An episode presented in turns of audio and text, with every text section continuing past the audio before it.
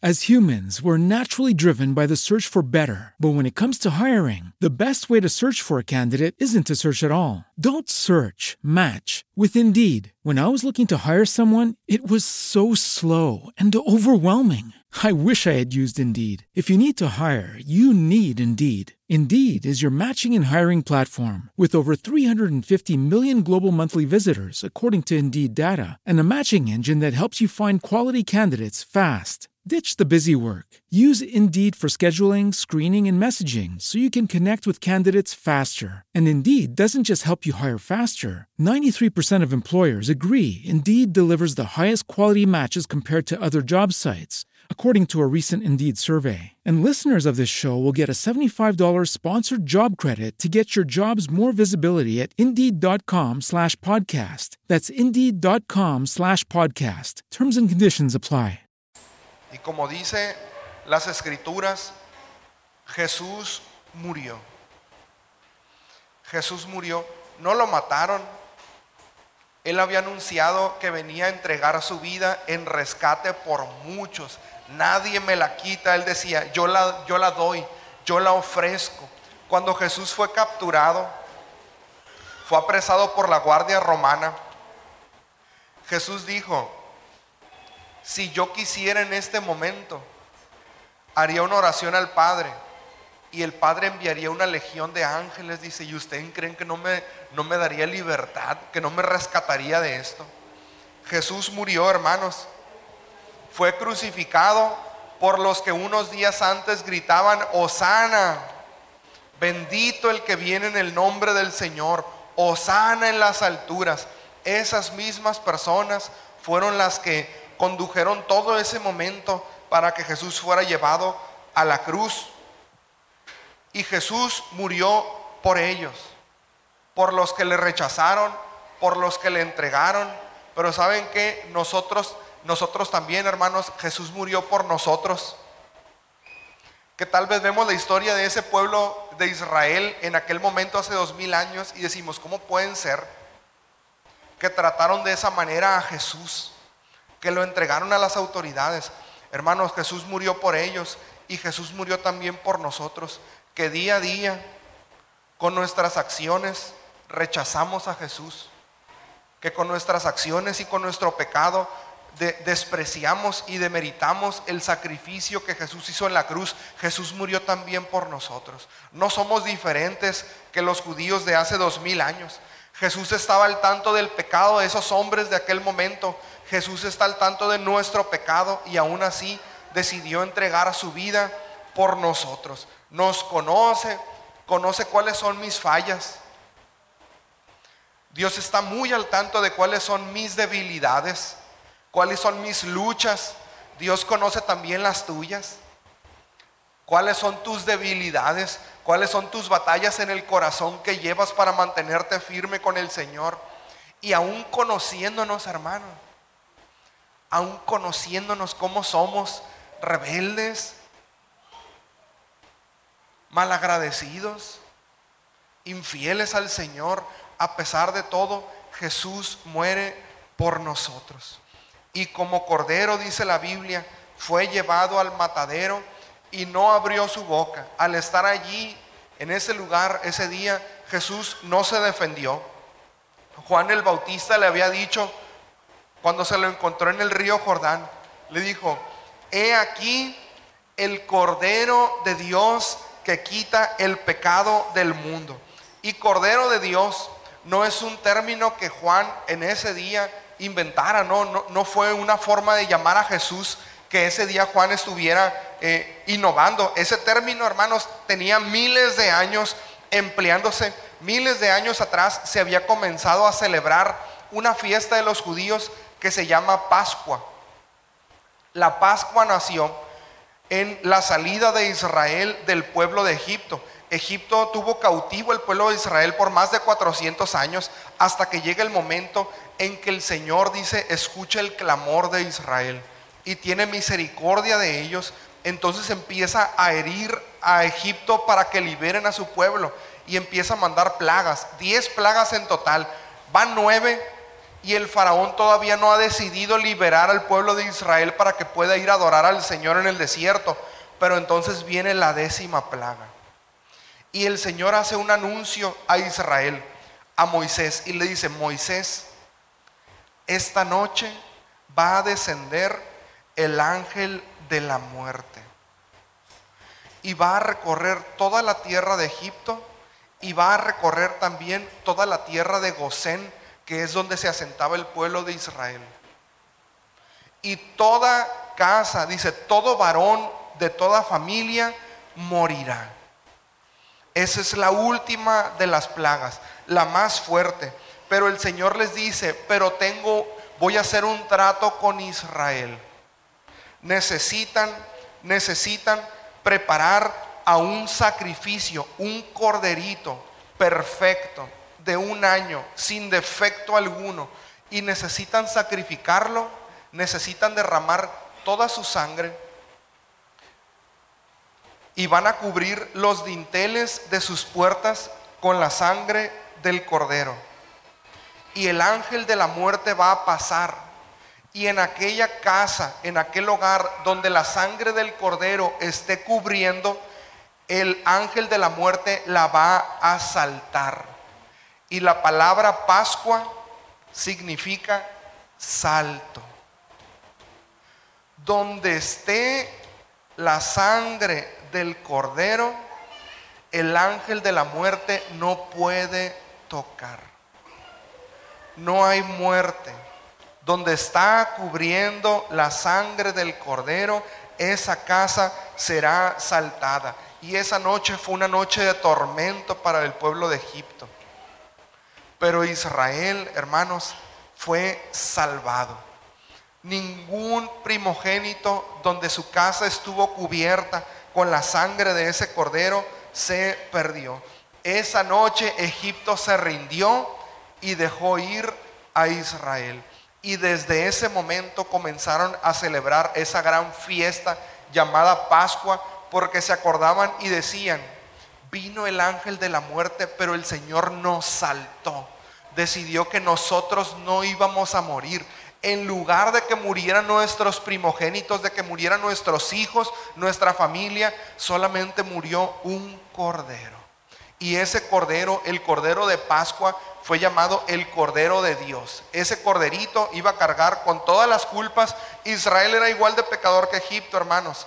Pero toda la ira de Dios se cargaba sobre ese corderito y el Señor decía, decidía saltar a los israelitas.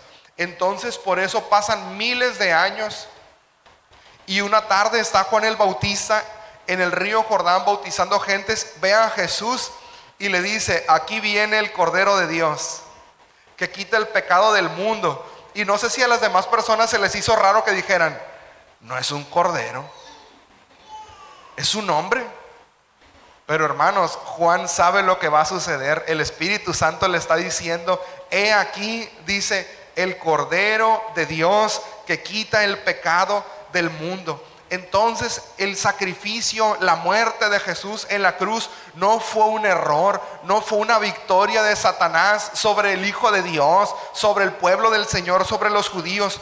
Todo hermano fue parte de un plan perfecto del Señor para darnos salvación.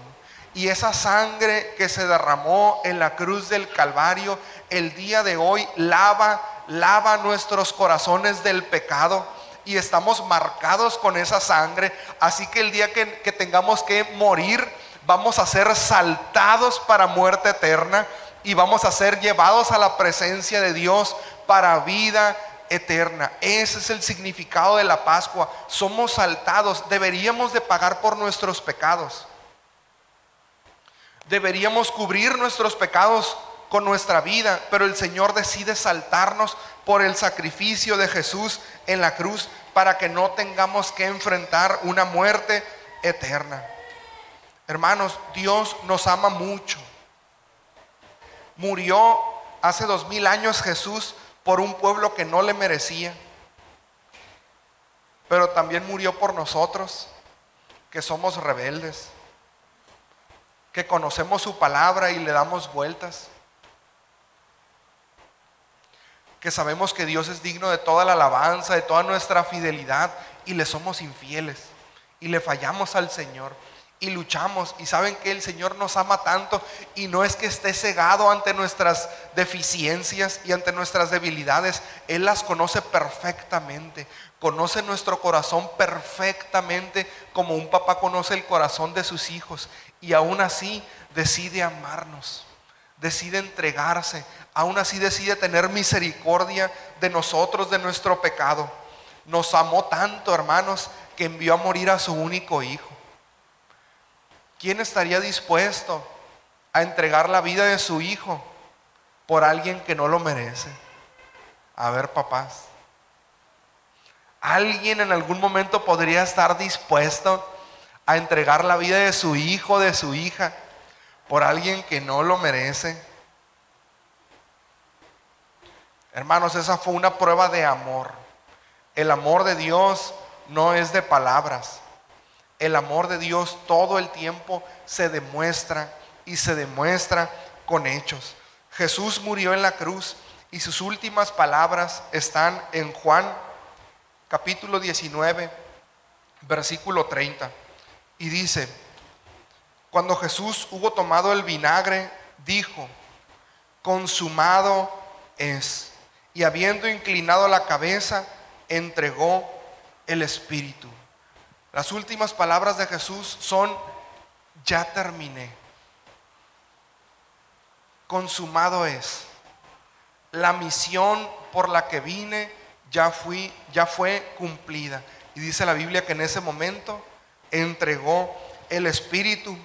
Jesús murió y no fue una muerte normal Imagínense el terror de los guardias que estaban custodiándolo en la cruz cuando ven que Jesús muere y en ese momento empieza a temblar la tierra.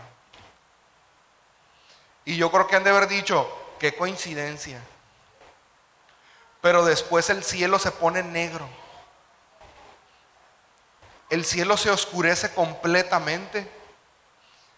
El velo del templo se rasga por ahí hay un panteón y el terremoto hace que las tumbas se abran y empiezan a salir eh, personas que habían servido a Dios.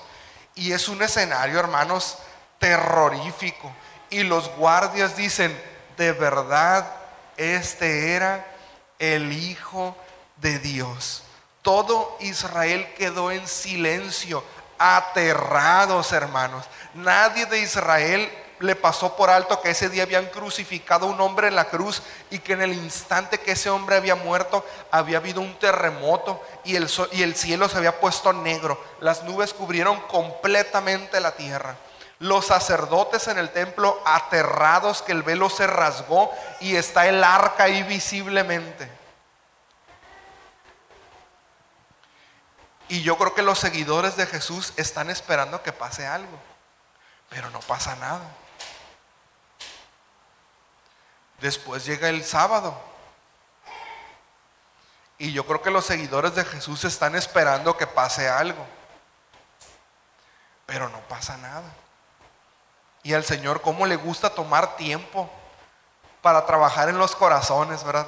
¿Cómo le gusta al Señor? Nunca le gustan las cosas de inmediato. Todo siempre le gusta trabajar mediante procesos y tratar con nuestro corazón y hacernos crecer en fe y hacernos crecer en paciencia. Así que todo Israel está en silencio, están atónitos de decir qué va a pasar, porque este hombre profetizó que iba a resucitar al tercer día. Y llega el tercer día y dice la Biblia que muy temprano en la madrugada un grupo de mujeres se dispone a ir a la tumba, porque era costumbre de ese tiempo llevar eh, especias aromáticas y, estar poniendo en el cuerpo, no mantener mantener el cuerpo en, buen estado, con buen olor, lo más posible. Y se vienen preguntando cómo le van a hacer para mover la piedra que está tapando la tumba, porque no, er, no, no, eran enterrados bajo tierra, sino que en cuevas se sepultaban y se ponía una piedra tapando la entrada. Cuando de pronto estas mujeres llegan a la entrada de la tumba y ven la piedra que está movida, y ven a los guardias y dice la Biblia que cuando los guardias vieron a unos ángeles cayeron como muertos. ven a los guardias desmayados, entran a la tumba de Jesús y dicen, no está.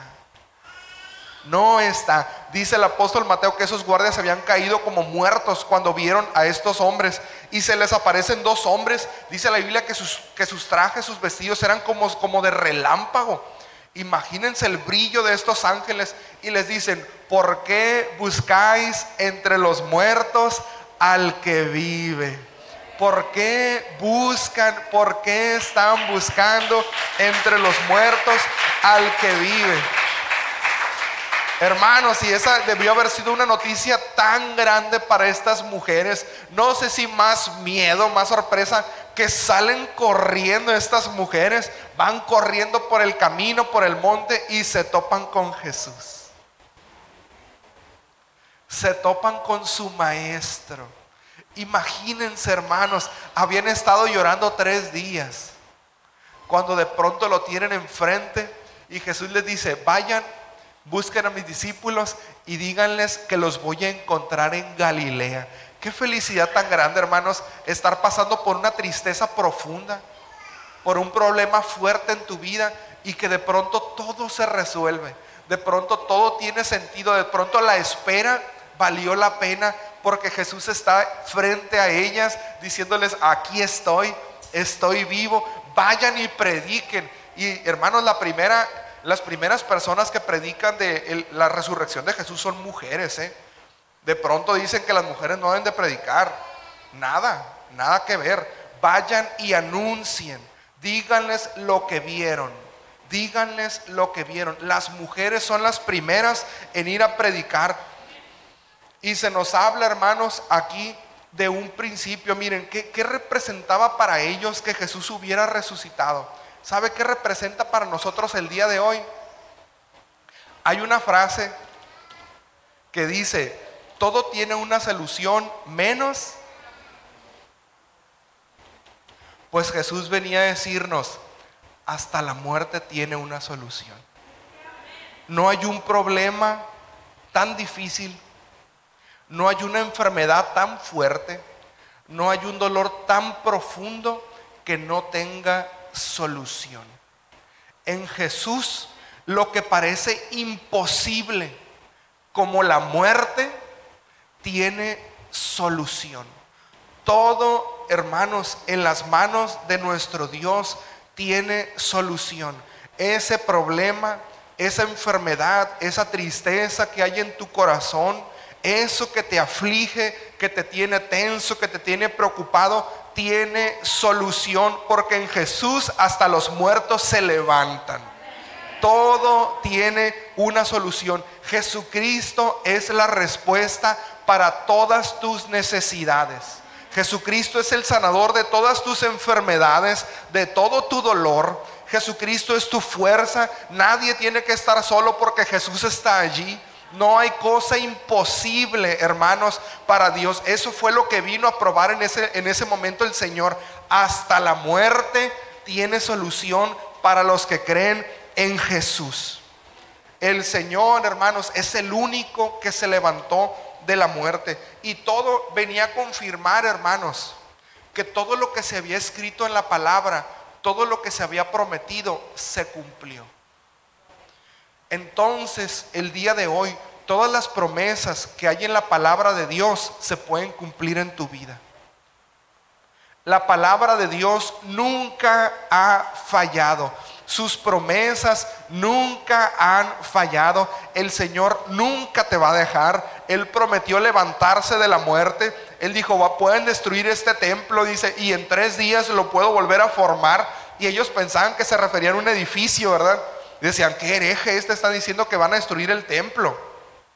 Jesús se, refería a su cuerpo, a su vida, pero el Señor, hermanos, lo levantó. Cada promesa, cada promesa, cada palabra que hay en la Biblia es una realidad para los hijos de Dios, es una realidad para los que creen. Hermanos, no hay nada imposible para Dios.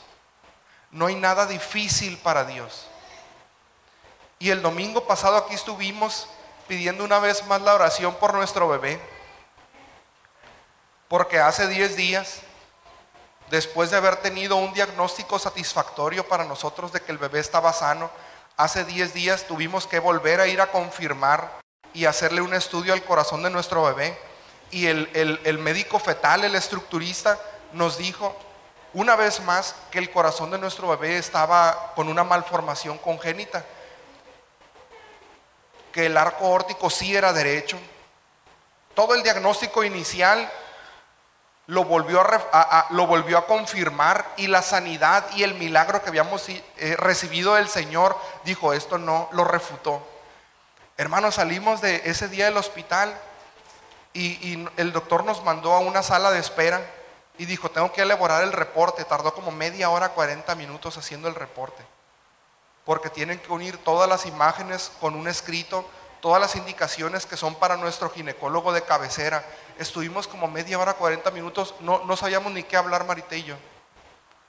Y ya de repente me dice, ¿qué está pasando? Y yo le dije, estamos esperando al doctor, es que tarda mucho. No, no, no. ¿Qué está pasando? ¿Por qué habíamos hablado de sanidad? ¿Por qué estamos dando testimonio de la sanidad de nuestro bebé? Y hoy nos dicen que el bebé está enfermo.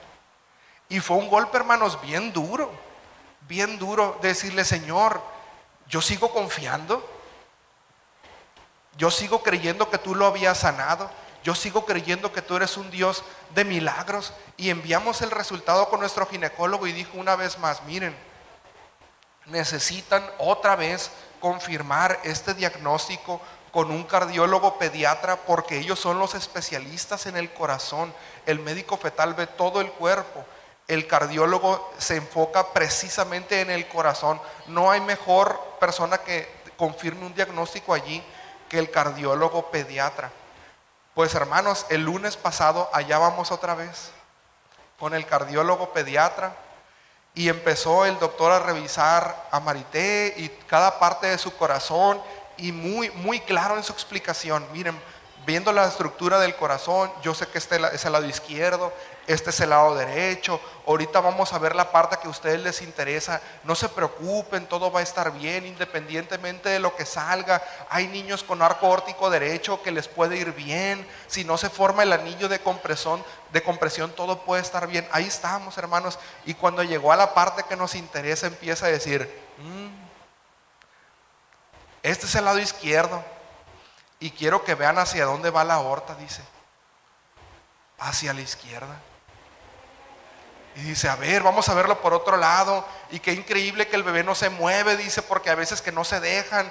Y, pero vamos a verlo por abajo y por acá y esto y esto.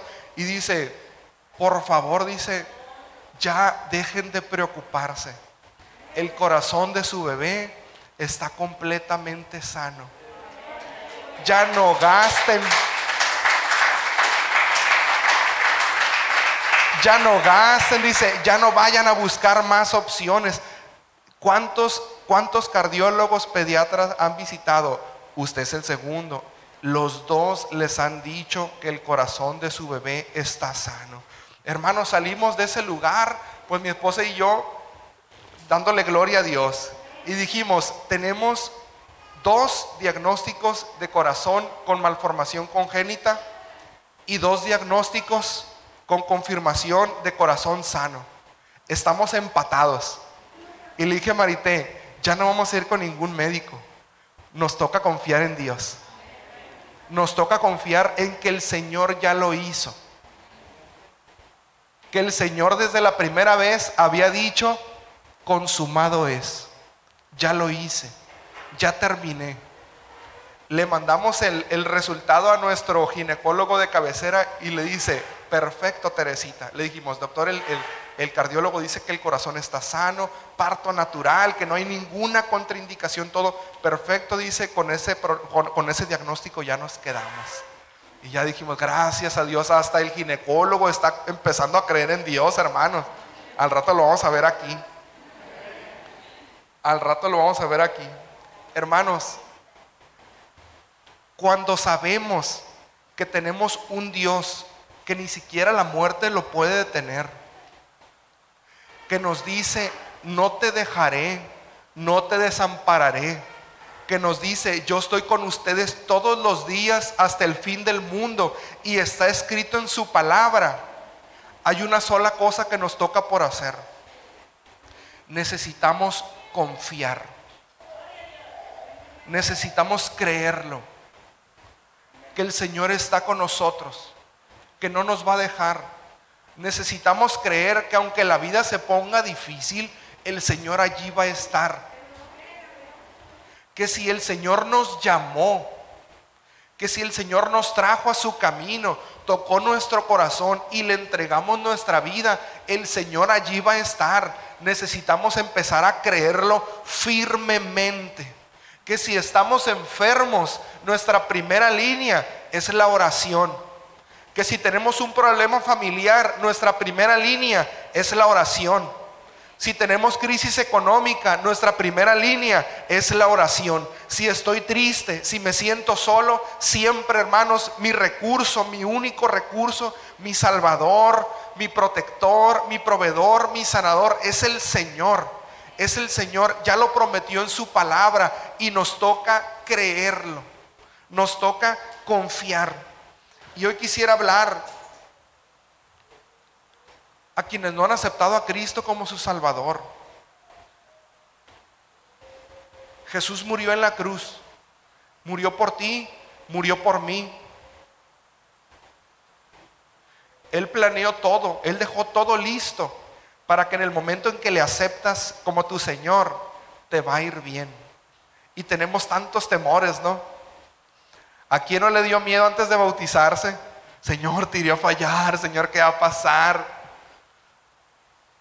Necesitamos creer, hermanos, que en la cruz del Calvario las palabras de Jesús fueron, ya terminé, porque el sacrificio de Jesús era suficiente. No necesita hacer nada más. Él ya hizo su parte y asegura que si yo doy mi paso, me va a ir bien. Asegura que si yo me atrevo a creer, él va a estar conmigo y no me va a dejar abandonado en el camino y no voy a decir por qué me bauticé y qué difícil es esto. Jesús dice, ven, acércate, acércate porque mi yugo es fácil, no te voy a cargar, no te voy a hacer la vida imposible, voy a aligerar tus pasos. Ven y te voy a hacer descansar. Hermanos, esto también nos dice una cosa, no hay descanso si no está asegurada la salvación de tu alma no hay descanso. Así que el día de hoy el Señor te está llamando, ven a mí y te voy a hacer descansar y te voy a llevar a pastos verdes y te voy a llevar a aguas de reposo. ¿Por qué, ¿Por qué seguir cargando con nuestros pecados cuando Jesús ya murió por ellos en la cruz del Calvario? ¿Por qué seguir luchando con el peso de la culpa, con los errores del pasado? ¿Por qué seguir cargando con esas consecuencias que trae el, el pecado? Cuando entendemos que Jesús dijo, yo ya terminé, mi parte ya está hecha, consumado es, ahora nos toca a nosotros confiar, confiar en el amor de Dios. Hermanos, desde que aceptamos a Cristo, no, no hay por quien nos sintamos más amados. Y siempre de chiste yo le digo a, Marité, ¿quién te quiere más que yo? Y ella siempre me dice, Dios. Hermano, ¿quién te ama más que Dios? Y si el mundo te rechaza porque eres cristiano, y si se burlan de ti tus amigos, y si tu familia te desprecia, tienes a alguien que te ama más que nada en el mundo, alguien que dio su vida por ti alguien que promete acompañarte. Necesitamos confiar en la misericordia de Dios. ¿Saben qué es la misericordia de Dios? Es la fidelidad en su amor. Se acuerda de que somos polvo. Así que soy un humano imperfecto y peco y me enojo y, cometo errores y el Señor por su misericordia promete cada día en la mañana traer limpieza, el día en que yo me pongo a cuentas, el Señor me limpia, me perdona, me fortalece. Qué hermoso, hermanos, es confiar en un Dios que tiene misericordia de sus hijos. ¿Saben qué? No necesitamos ser perfectos. Necesitamos estar cerca de Jesús. Y Él nos limpia, Él nos santifica, Él nos transforma, pero la misericordia de Dios es algo que necesitas entender si no has aceptado a Cristo como tu Salvador. La gracia, no ocupas merecerlo.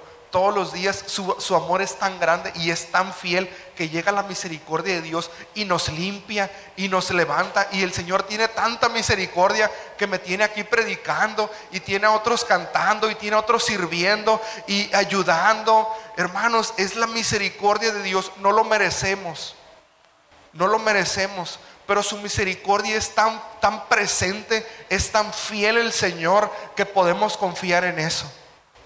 Si tienes temor de dar el paso, vence el temor por la fe. Que la fe en el Señor, en su obra, en sus promesas, sean más fuertes que todo lo que, que, todo lo que te detiene. No hay nada, hermanos, que el Señor no esté dispuesto a hacer por nosotros si dio hasta la última gota de su sangre. El Señor te está llamando. El Señor te está llamando. No estamos aquí porque nosotros hayamos buscado al Señor. Dice la palabra de Dios. Bueno, ahorita se las voy a leer mejor. ¿Qué te detiene de acercarte al Señor? ¿Qué te detiene de acercarte al Señor? Tal vez piensas que estás demasiado lejos.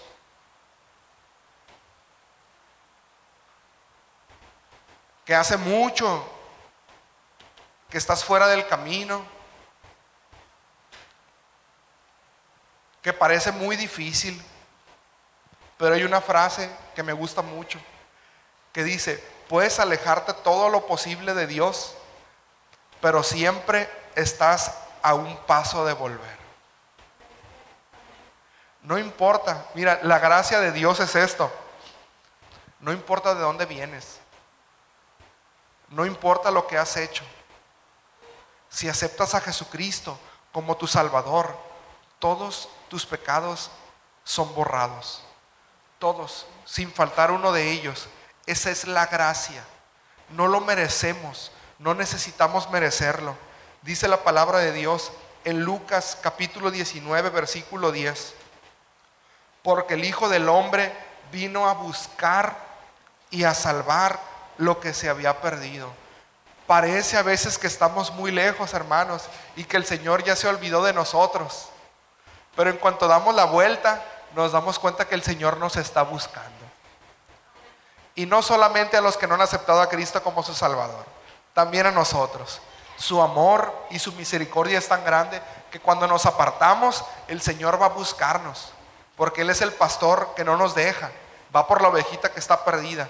Y siempre el Señor nos está llamando y llamando y llamando.